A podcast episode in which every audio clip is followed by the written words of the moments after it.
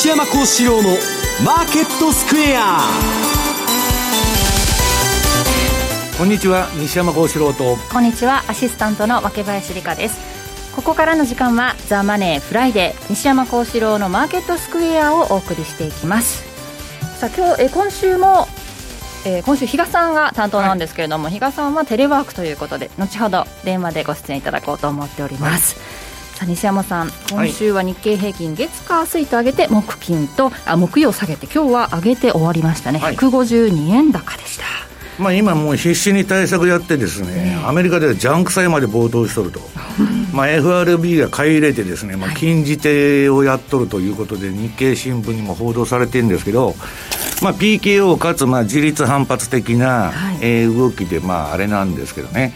で今日まああのこれから取り上げるんですけど、はい、1987年もまああの1929年の時もまあバーンと下げて、一回これから戻すんですよ、はい、で結局は戻した後が問題になると、だから株価が高いのはまあいいんですけど、はい、業績とか雇用がついてくるのかとだから今ね、えっと、一番最大の問題になってるのが雇用なんですよ、で全世界で、まあ、このコロナウイルス禍でね、はい、えっと、5億人が、まあえー、貧困層に転落するというような、まあ、研究論文が出たりですねあと IMF が、えー、もうなんだ世界恐慌に匹敵するようなねえー、最大の大不況だということを、まあ、今日報道されてるんですけど、まあ、日本の方もですね、あのこういうリーマンショックの時にちょうど危機があって、で企業がですね、もう全く若い人を雇用しなくなっちゃったんですね。新卒が就職がないと。いわゆる就職氷河期世代。ここが今日本経済の大問題になってて、で、就職した正社員ですら40代のね、例えば男性なんかは、10年前に比べてね、これはまあ日経新聞の前田さんがあの、マーケット反射用に書いてますけど、めちゃくちゃ給料が低くなってるんですよ。でね、私はあの、この30年間日本企業、特に大企業は、内部留保をドカーンと持ってて、まあ、給料を上げないでそれ貯めてるんですから、まあ、そんなこと言ってもね、企業は資本の論理で動くんで採用しないかもわかりませんけど、国がそこを何とかしてですね、あの、若い人を雇用していかないと、国がもうどんどん衰退していくんですね。で、逆に、まあ、言葉は悪いですけど、老人が居座っちゃって、若いの取らないっていう構図が前のリーマンショックの時もそうだったんで、まあ、そこをね手厚くするのとあとまあ海外ではあの中小企業とかに即日融資やってますけど、まあ、私の友達の会社なんかももう倒産だと言っとるような人が多くてですね、まあ、ここを政府がいかに手厚い保護をするかというのが今一番大事なことで。あんまり金融市場に金ばっか入れとるんですけど、それは意味がないというふうに思ってるんですけどね、業績がついてこないと株価上がりませんから。えー、昨日のアメリカの失語件申請件数もまた600万件以上ということで、ここ3週間ではもう1000万、1600万人ぐらい、うん、だからね、何のために経済政策やってるとか、うん、何のために政治家がいるかって言ったら、雇用の維持なんですよ、うん、それを最大の目標として経済政策っていうのはやってるわけですから。はいなんかしょうもない株価の面だけよくしようとかね、そんなことしてたって実態がついてこなかったら、結局元に戻っちゃうと。だからその、それをこの12年間やってきたわけです。バブルでね、あの GDP も企業業績も上がってないのに株だけ高いと。で、その反省やってるんだけど、また同じことやってるわけですよ、今。だから、まあ結局繰り返しになっちゃうと。仮に今上がったところでね。だから、システムをちゃんと変えて、政治家がそういうふうにね、雇用不安のない社会を作っていくと、いうことは、まあ、もうこれは難しいんですけど、はい、まあ、重要だってことですね。今日その雇用のような、えー、雇用のお話もこの後、はい、サンダースが撤退しましてですね、はい、まあ、このコロナ禍のさなか、あの香港のデモも止まり、えー、まあ、そういうリベラルと呼ばれるやつの運動も止まっちゃったと。うんまあ、これからね、なし崩し的に自由がなくなっていく、まあ、国家統制の経済が訪れるということになると思うんですけどね、この後ちょっと伺っていこうと思います。さあ今日もこの番組 YouTube で同時配信中です。資料も合わせてご覧いただけます。動画配信についてはラジオ日経の番組ホームページご覧ください。またホームページでは投資についての質問なども随時受付中です。番組宛てメール送信フォームからお願いしますザ・マネーはリスナーの皆さんの投資を応援していきます。この後4時までお付き合いください。この番組はマネースクエアの提供でお送りします。お聞きの放送はラジオ日経です。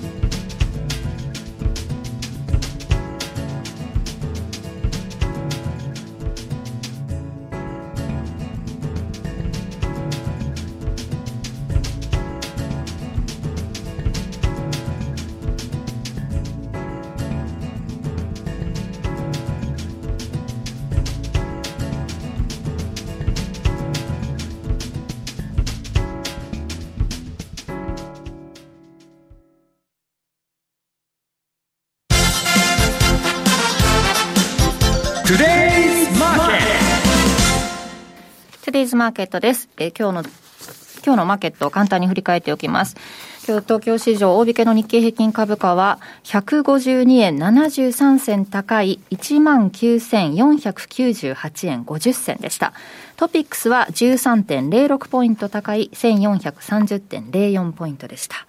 そして為替ですが、現在ドル円は108円の4142、えー、ユーロ円が118円の5664、ユーロドルが1.094043あたりでの推移となっております。ではまずここで今週の為替の動きを振り返っていただこうと思いますが、比嘉さん、電話つながってますか？はい、こんにちは。お久しぶりです。若林さんなんかずっと会ってない気がしますね。そうですね。うん、テレワークということで。そうなんですね。ねはい、こういった形で失礼をいたします。はい。で、まあ、今週ですが、はい、まあ、今週はですね、やっぱりあのコロナウイルスというところで、あの相場一喜一憂というところは変わらなかったんですが、まあ、大きな変化っていうと、あの非常事態宣言ですね、はい、日本の場合が、まあ、これを発発出したと。いうところは一つ大きな、まあ、あのこれまでにない動きではあったのかなと。ただ、まあ、この非常事態宣言っていうのがですね、まあ、発令されるというところ、まあ、当初はですね逆にそれリスクオフにつながるかなぐらいに思ってたんですよ、えー、ところがその信憑性がまあ近づけば近づくほどですねマーケットってどちらかというとマインド改善につながったかなというのがちょっと意外感を持ってですね受け止めてはいたんですけれども、えー、まああの株式市場、どちらかというと少しですね目線が上になってたかな、今週はと、さりとてやはりボラティリティは高い現象はまだ続いているし、はい、それに比べるとですね為替市場のボラというのがですねちょっとまた低下傾向、特にドル円なんかって割ともう狭いレンジにまた落ち着きつつあるかなと。いうようなところではですね少しこのマーケット間の変化っていうのが見られてきてるかなとでまあ、あの原油、今回あの、前回のですねリスクオフ局面の時っていうのは、割と原油安っていうのもですね為替にインパクトをかなり与えてたんですが、はい、まあ、今回、まあ、原油も相変わらずボラが高いのは確かなんですけれども、それでもですね今回、それほど影響はなかったかなというところがですねちょっと意外な動きかなと。でやはりあのちょっとびっくりしたのは昨日のパウエルさんですかね、まあ今日からイースターということでもあるんですけれども、その前にですね、はい、まあ、2.3兆ドル規模のローンプログラムですか、はい、追加の支援策と。そういうことですよね、えー、まあ、あのトランプさんはトランプさんで財政出動というところで、うん、まあ、ちょっとこれ、ローンプログラムってなんか響きだけ、ここだけ聞くと、それほどでもないかなと思うんですけど、これ、ジャンク級の社債までですね買い入れることを含んでるという中身を見ると、うんまあ、この先、本当大丈夫なのと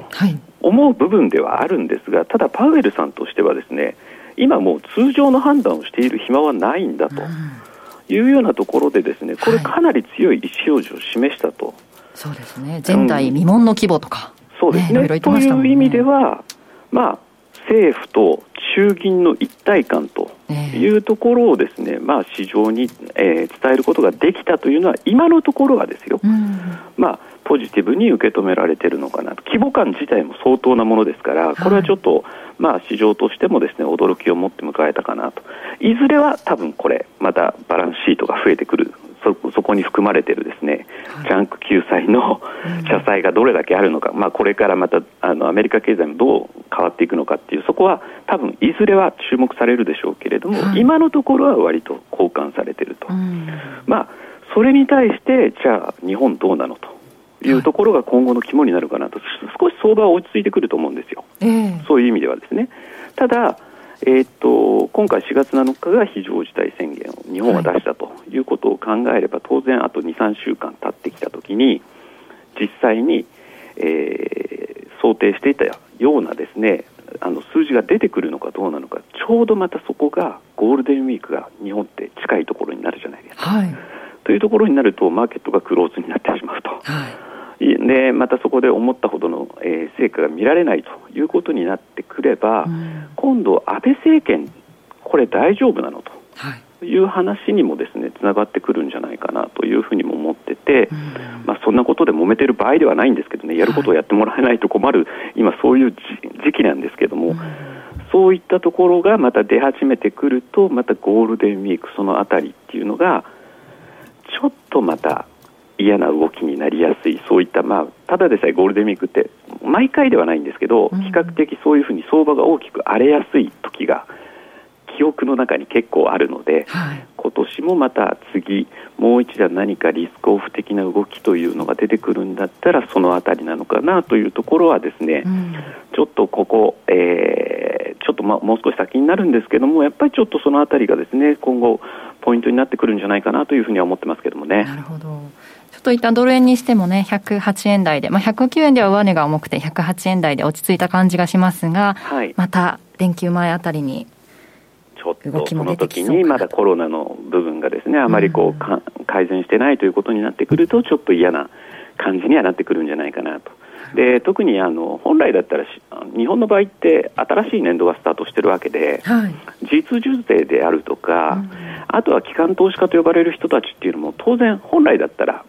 徐々に動き出してきてもおかしくない季節なんですけれども、はい、今もうそれどころじゃないと、うん、やはりそういったところもですねなかなか積極的に今動けないという状況もありますので、うん、まあ、そういう意味ではですねかなりまたあのマーケットのボリューム自体もですね減ってくると。いうところ、それをまた GPIF なりそういった部分がですね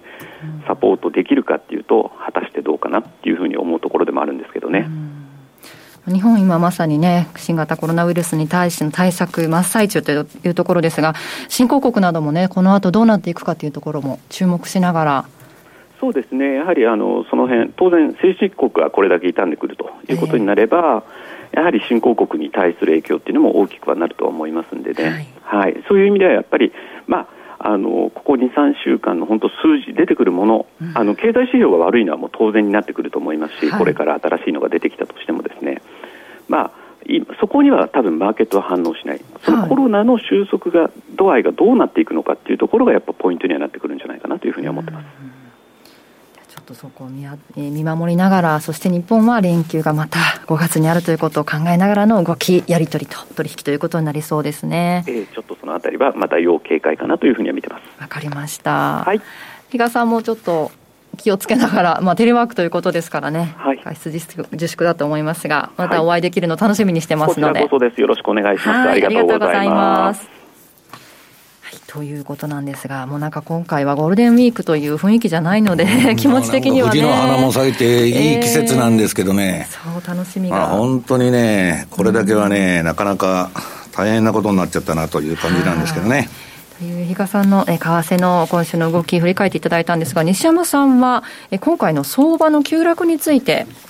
コロナショックの相場急落は1987年のパターンなのか、それとも1929年のパターンなのかというテーマでお話しいただけるということですよね、はい、あの相場っていうのは、上げ続ける相場も下げ続ける相場もなくてですね、えー、で大体急落パターンっていうのは全部似てるんです、はい、まあ、下げ3波とか下げ5波でくると、うん、で第1弾はまあ日経平均でいうとまあ3割ほど下がって、はいで当然、躍起になって、その政策打ちまくってるわけですから、はい、世界中、で、PKO も入れてるわけですから、はい、それは自立反発も含めて、そういう株価下支え策でね、はい、まあ、アメリカなんてもう FRB はゴミ箱ゴミ箱になったと言われてる、もう不良債権から何から、企業の借金全部買い取ってるんですよ、今、それは上がるでしょうと。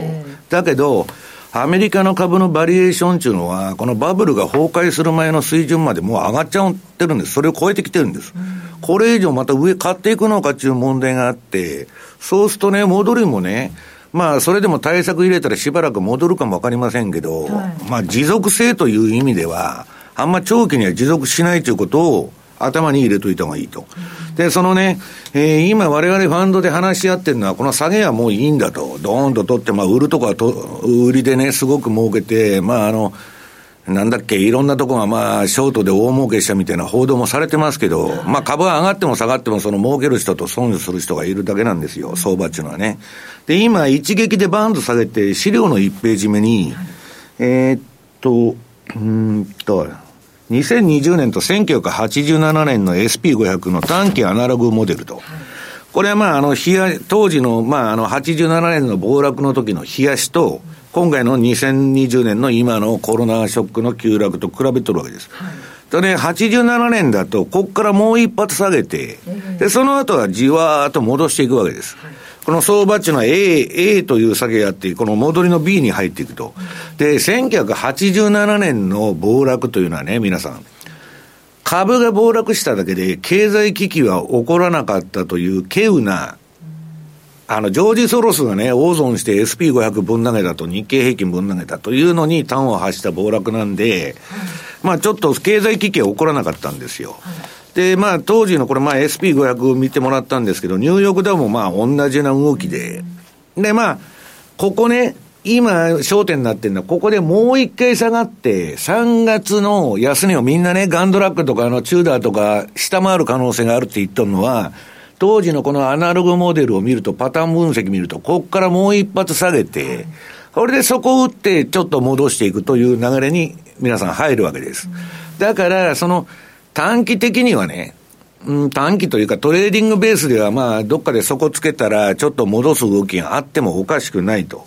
いうことなんです。で、29年はどうかというとですね、まあこれあの、これも当時の冷やし、えー、資料の4ページ。えー、2020年と1929年のパターン見ると、これはブラックマンデーみたいに落ちないで、まあギザギザギザギザしながらもですね、ここから戻っていくと。ところが、これは冷やしのね、数ヶ月の短い期間のチャートを皆さんに見ていただいているわけです。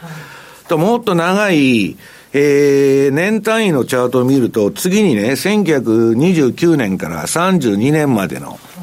まあこれ大恐慌のパターンの時3年下げたんですけど、どうなってるかというと、これ今の動きまでこの青いチャートで出てるんですよ。は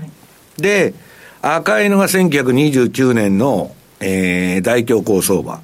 この時は3年間棒に振ったリーマン危機っていうのはまあ大体2年弱ぐらいで、あの、収まったんですけど、そうなると、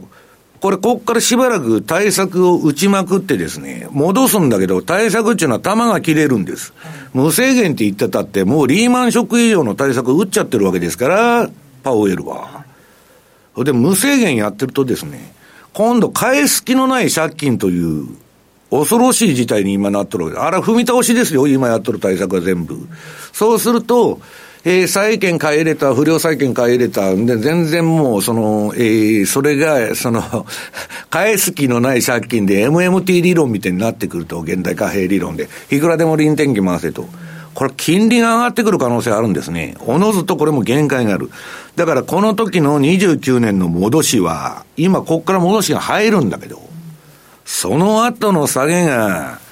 まあ、自利品というか、なんというかですね、まあ結構厳しいとこになるんじゃないかと。だからまあ IMF もね、バーランキもね、イエレンも全部口を揃えてですよ。まあ1929年以来だとかね、29年型だと言ってるんで、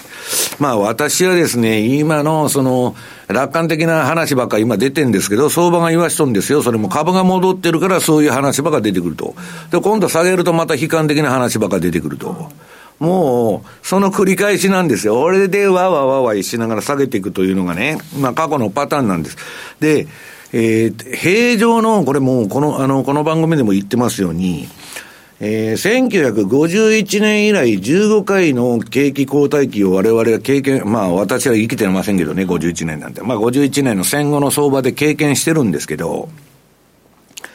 平均の下げが29%なんですよ。平時の不況で。で、こんなパンデミックでね、世界大恐慌以来のそのうんぬんって言っとんのに、30%の株の調整で済むのかと。いや、私は下げたらいいって言ってんじゃないんですよ。その過去のその事実を見ていくとね、全然そういう感じがしないわけですね。だから、まあ、あの、これあの、グッゲンハイムパートナーズのスコット・マイナードさんっていうのはね、まあ、まだ早いと。まあ、このアナログチャート見ると戻すんですけど、最終的な底っていうのはね、まだつけないんじゃないかと。2番底、3番底っていうのはこの後来てもおかしくないんじゃないかと。で、こんなもんね、今の皆さんね、普通に考えてわかると思うんですけど、このコロコロナショックでね、世の中今見てこんなになっちゃってると、こう元に戻すの大変ですよ。だから私はね、あの、今年の新卒の学生とかを、大企業はね、草労働内部留保持ってるんだから、もっと人材をバンバン取れと。取るように、まあ、要するに政府が助成金出しゃいいんですよ。あとはね、中小企業にもっと早い即日融資みたいなのやらないと、これ、これから1ヶ月、2ヶ月続いてくると大変なことになりますよと。まあ、そんな人のことは考えてないですから、政治家は。なかなかそういうふうにならないんですけど、あとですね、まあ、今選挙前今度都知事選とかあるから、まあ、張り切ってますけどね。まあ、よく見ると対策もね、なんかあの、百何兆円とか言っとるけど、なんか真水がいくらあるんだよ、これみたいな感じのね。実際に今コロナでこ困ってる人に、行く金の部分がすごく少なくて、火事場泥棒みたいな予算ばっかついてるんですよ。5G 関連とかね。なことやってる場合かいという話なんですけど、まあそれはともかく、まあ日経平均の週足を見てもらいますと、まあ32%の今のところ下げだと。これは過去の景気後退期の平均的な下げなんですね。それはちょっと違うんじゃないかと。で、次の、えー、8ページの日経平均月足とリーマンショック時の下落率見てもらいますと、61%。まあ、アメリカのは5割ぐらいの下げで済んだんですけど、そうすると、こっから6割も下げるとね、まあ、4月1日の、まあ、新年度入りの値段から4割ぐらい下がってもおかしくないと。まあ、そこで日銀がね、1万3000円割ると、まあ、債務超過に陥ったり、まあ、1万1000まで来ると、もう GPIF と日銀のね、損失がものすごいことになると。で、なった時にですよ、今、日銀が ETF 倍増がやってんだけど、こんなことやってていいのかっていう話が出てくるわけですよ、また。だからなかなか先の相場は大変だなと。ただ、比嘉さんが言われたように、次の、9ページの資料。連銀のバランスシートはさらに拡大することになると、もうこれから打ちまくりますよ。無制限って言っとんですから、すでにバランスシートは前回の金融危機を大きく上回る水準まで膨らんでるところ、垂直に上がっとるんです。だからこれは人工的な相場なんですよ、今の戻りっていうのは。当たり前じゃないですか。こんだけ金ばらまいとんだから、その分上がっとると。いうだけの話でね。で、私はね、このまあ、向こうで言われてるまあ、不良債権のゴミ箱と化したと。もうね、えー、ECB もそうだけど、ジャンクのギリシャ債も何でも買いますと。いや、それはいいんだけど、この不良債権のマグマがね、えっ、と、IMF とかバーナンキとかイエレン、イエレンが言うように、これから企業倒産がバンバン増えてきて、不良債権だらだらけになった時に、どこまで買えるのかと。ものには限度があるんですよ、皆さん。ね。ネズミ講じゃないんですから。だから、これはね、おのずとどっかで故障する可能性があると。で、一番怖いのが金利の上昇です。だからまあ今日ね、えー、ジャンク債が1998年以来の最大の値上がりと、こんな企業倒産とか格下げラッシュなんか、ジャンク債が上がるわけないじゃないですか。FRB が買ってるっちゅうんですよ。おかしいでしょうと。で、次のあの、主要中銀禁じ手に踏み込む、私が言ってる禁じ手っていうのはやっちゃったらですね、薬物中毒の世界でもう二度と抜けられないと。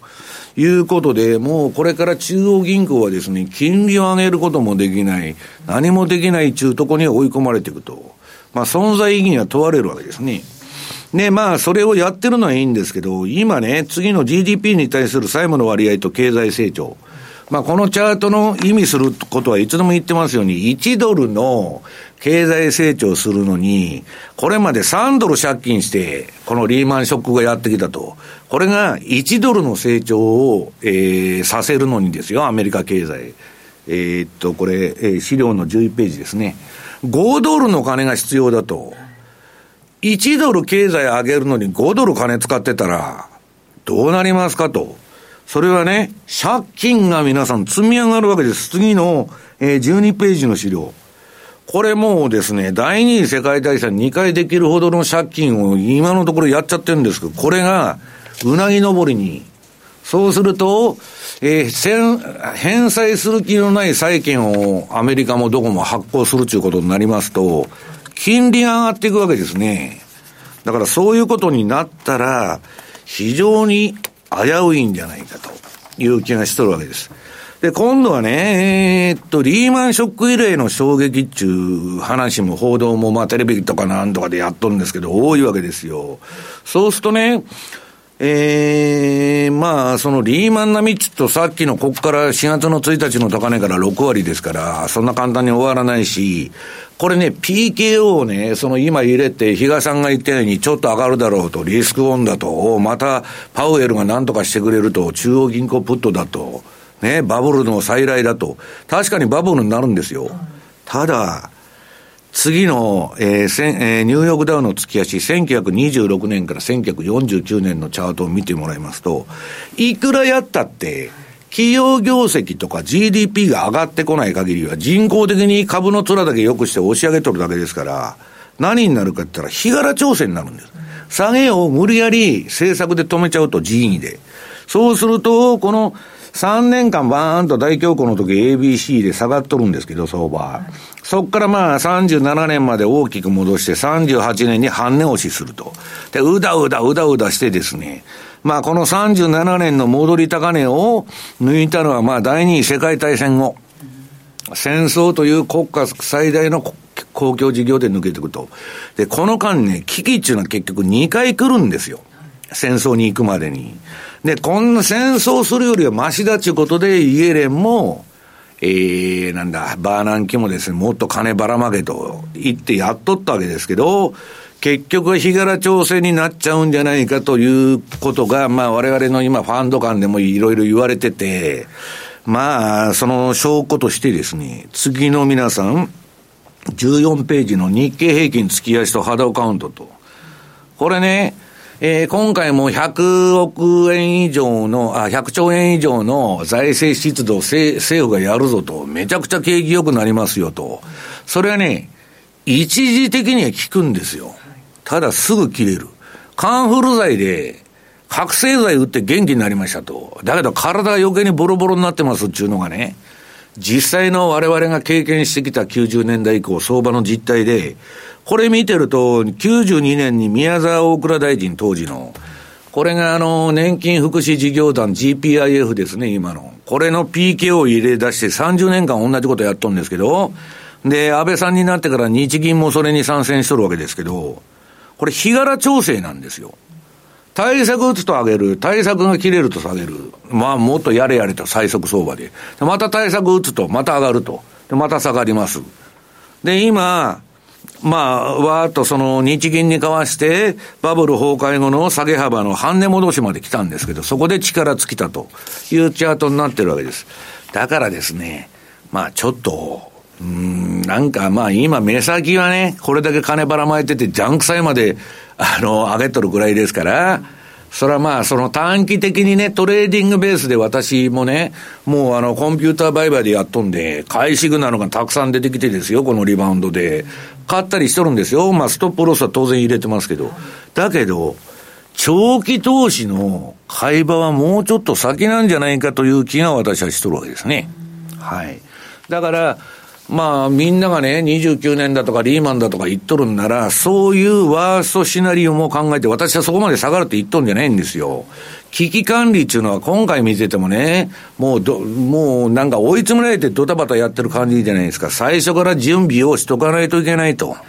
ね、えー、いかなる暴騰しようが暴落しようがですね、生き延びる売買手法っていうのはあるわけです。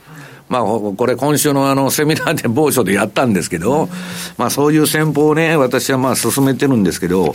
まあ、ちょっとね、えー、あんまりぬか喜びしててもしょうがないと。で、私は今まあ、もっと、中小企業とかね、個人に手厚い政策を取らないと、大企業なんかどうでもいいんですよ。内部留保腐るほど持っとんですから。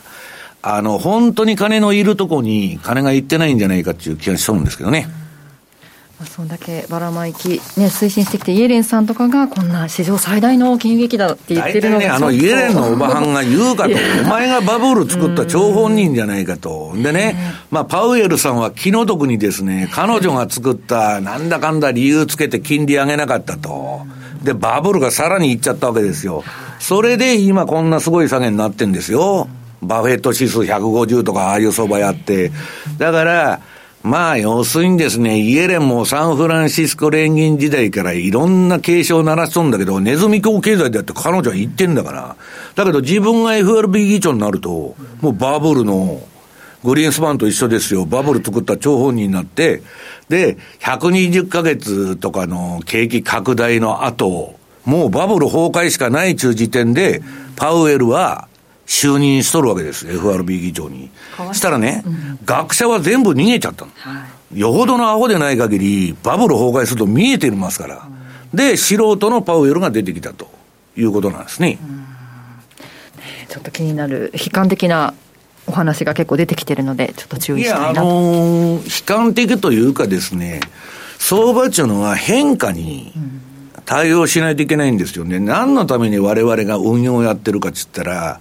危なかったら売りヘッジしてプロテクションかけて、自分が収入が落ちる分その売りでカバーするとかね、ポートフォリオ発想的な発想が必要なんですよ。で、落ちていく相場の中でね、いくら楽観論とかね、気休め言っとっても耳障りがいいから、みんな頑張ろう頑張ろうと、それは私も思ってますよ。だけど、実際には損が雪だるま式に増えていくだけという結果になりかねないと。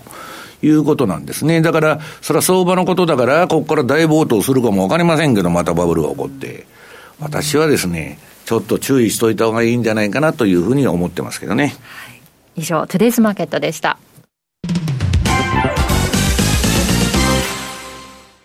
マネースクエア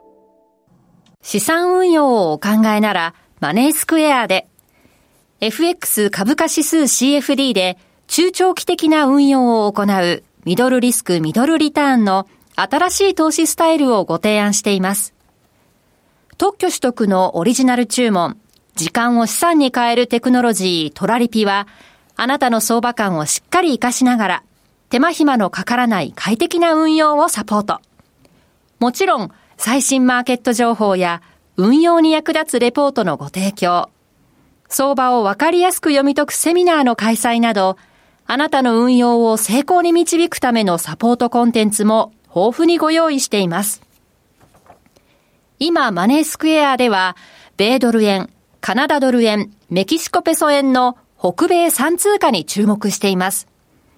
この3通貨をトラリピでお取引すると、ボーナスポイントがもらえるお得なキャンペーンを開催中。まだマネースクエアの口座をお持ちでないという方は、ぜひこの機会に講座開設をご検討ください。マネースクエアでは、これからもザ・マネー西山幸四郎のマーケットスクエアを通して、投資家の皆様のお役に立つ情報をお届けしてまいります。毎日が財産になる。株式会社マネースクエア。金融商品取引業関東財務局長金賞番号第2797号。当社の取扱い商品は投資元本以上の損失が生じる恐れがあります。契約締結前交付書面をよくご理解された上でお取引ください。お聞きの放送はラジオ日経です。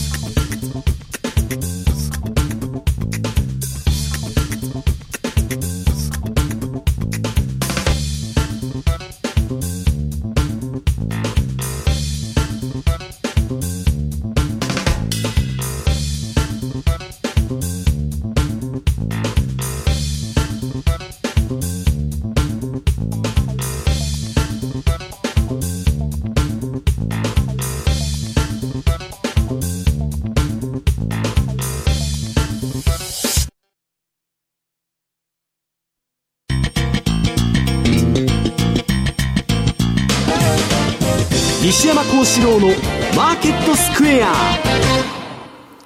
さて、このコーナーではマーケットの見方について西山さんにいろいろな角度で教えていただきます。今日のテーマは、世界の家計債務、不穏な5000兆円というテーマなんですが、はい、まあ、冒頭でもちょっとお話ありましたけども、大統領選という雰囲気がなかなかもうなくて、サンダースさんがしれっと、まあ、本当簡単に撤退したというイメージがあるんですけど。あね、あのー、まあ、アメリカ今これだけ、まあ、あの、病気の問題がなって、あの、問題になってきて、コロナで。えー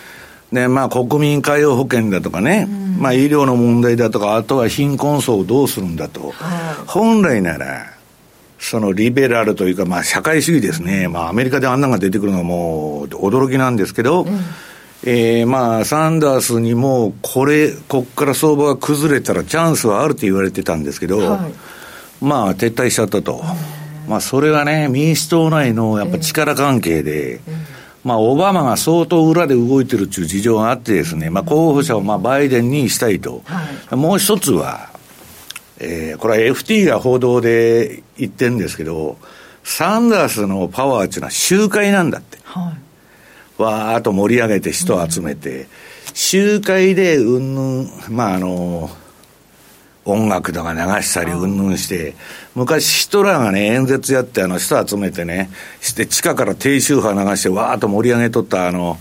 選挙運動のパターンが、まあロックコンサートと同じメカニズムなんですよ。選挙の盛り上がりっていうのは集会開いて全米各地で、わーっとムーブメントを作っていくと、まあネットではなかなかそうなりにくいらしいんですね。で、それがもうこのコロナのあれでできないということになっちゃいまして、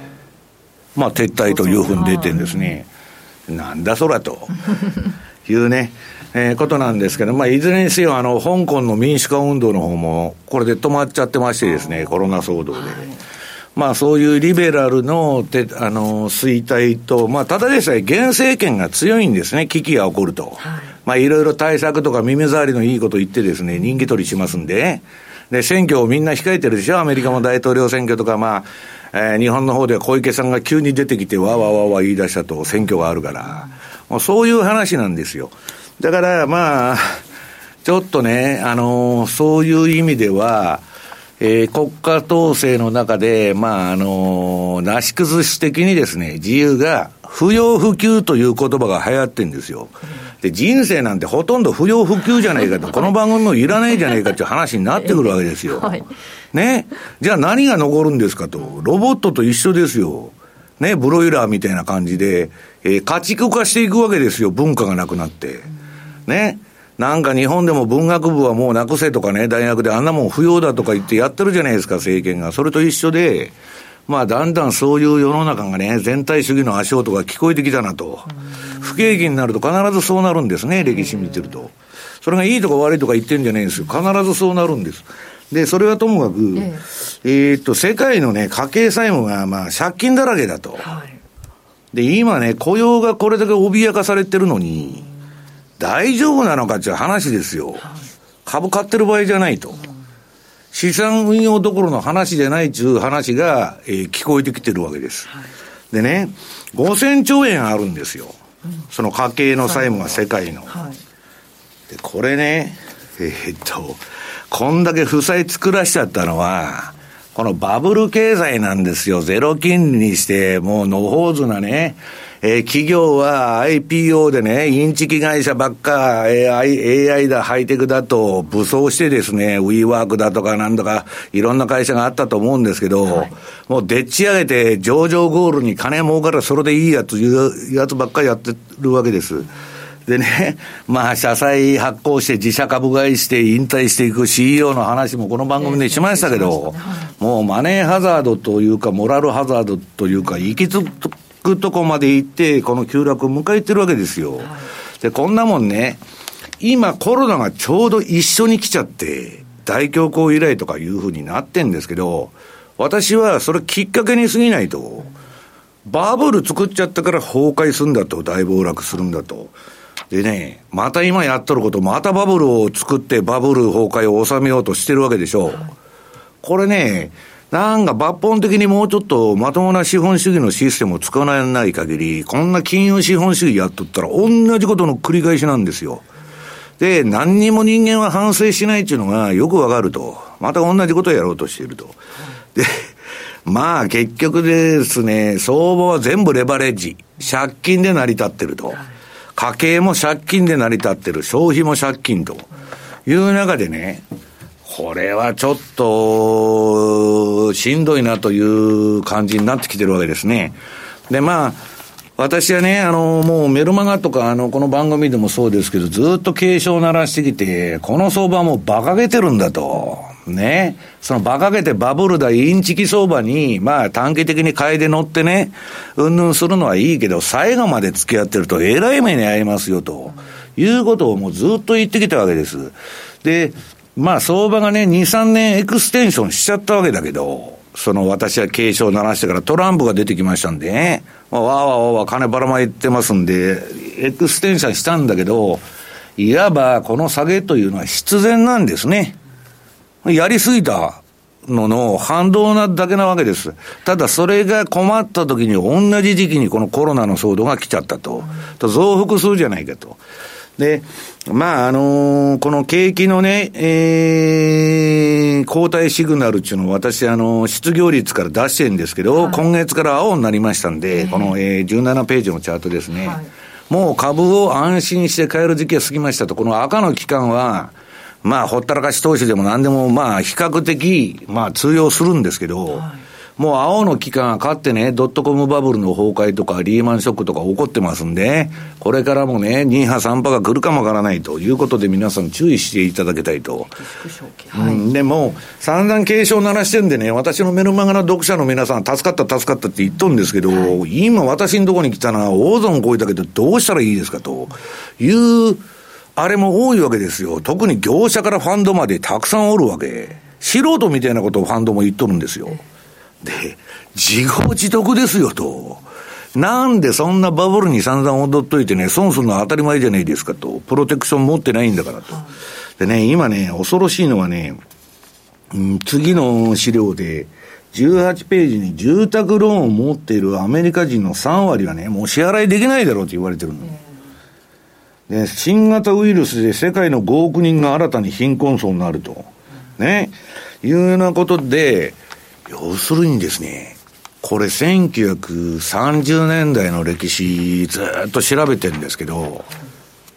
とどのつまりがね、もう特性例打つしかないぞと。あんまりひどいことになったら。いうぐらいのひどいあれなんですよ。で、えー、っと、今ね、私はそんなことより身近な、あのー、卑近な例になっちゃうかもわからないんだけど、現実っていうのは厳しいですからね。次の日本の、えー、4世帯に1世帯がね、今27%ぐらいが年間100万から300万未満の世帯なんですよ。ここを保護しなかったら政府はね、どうすんだよと。いう話なんだけど、今度の経済対策見ても、あんまり救われない、なんか形が来て、まあ、若林さんと私はマスク2枚もらって終わりと。本当いつ届くんですかね。いやいや、そういうことになっちゃうんですが、まあ、あの、なんだっけ、その、何にも受けられないと。はい、で、アメリカ人なんちゅうのはですね、もう4割の人が家も預金も持ってないんですよ。こんだけバブルしとっても。わかりますか？で、3人に1人が退職金の、えー、退職時に預金ゼロ。結構でもすごい3人に1人って多いですよねアメリカは貧困大国と言われてるんですから、だからね、グーグルの社長とかアマゾンの社長とかマイクロソフトの社長はそれは儲かってて景気いいとアメリカ IT ですごいと言ってますけど、一般庶民何にも関係ないですよ。だからトランプが大統領になってるんじゃないですか。だからね、私はね、ちょっとこの、こ、こんだけその預金も何もないということは、耐える力がないわけだから、不景気に。とんでもないことにこのままほっといたらなっちゃうんじゃないかなという気がね、しとるんですけど、若林さんなんかどんな感触持ってますか？いや私ももう、まあ40、39なんで、40いってないんですけど、大体その年代だと思うんですけど、就職氷河期そうですね。若林さんの時もまだ氷河期だったんですか？うん、ギリギリ氷河期。で、もう普通に就職というよりかは、非正規でっていう方がもうほとんどだったので、そういう方って本当に簡単に職を失ってしまったりして今回、今もそうじゃないですか、派遣切りから何からね。そういう方々への、まあ、現状も把握されてるのかなと。で、ベンチャー企業なんていうの結構立ち上がって、まだそういう不況っていうのを知らない人たちもいるうん、いると思うので、うん、ミレニアル世代ですね。ここからどう立ち向かっていくのかっていうのちょっと試されてるところあるんじゃないかなと思いますけどね。いや、もうだだから、うん。今ね、もうあのー、FRB が融資しとるわけですよ、アメリカ代わりに金融機関出さんから。で、日本だってね、これ、これだけコロナ不況でね、飲食店閉まってるの、何閉まってるの、まあ、政府も50万出すとか言っとるんですけど、銀行は融資しても限度があるでしょ、はい、まあ、これ、ちょっと大変なね、えー、ことに、よほどね、えー、注意してやらないと、ちょっと、うん中間層がいなくなっちゃうと、やばいですね、やばいということになってきますからね、はい、まあ、そこら辺がちょっとこれからね、どういう対策が打たれるのか注目したいと思いますけど。わかりました。以上、FX マーケットスクエアでした。お聞きの放送は、ラジオ日経です。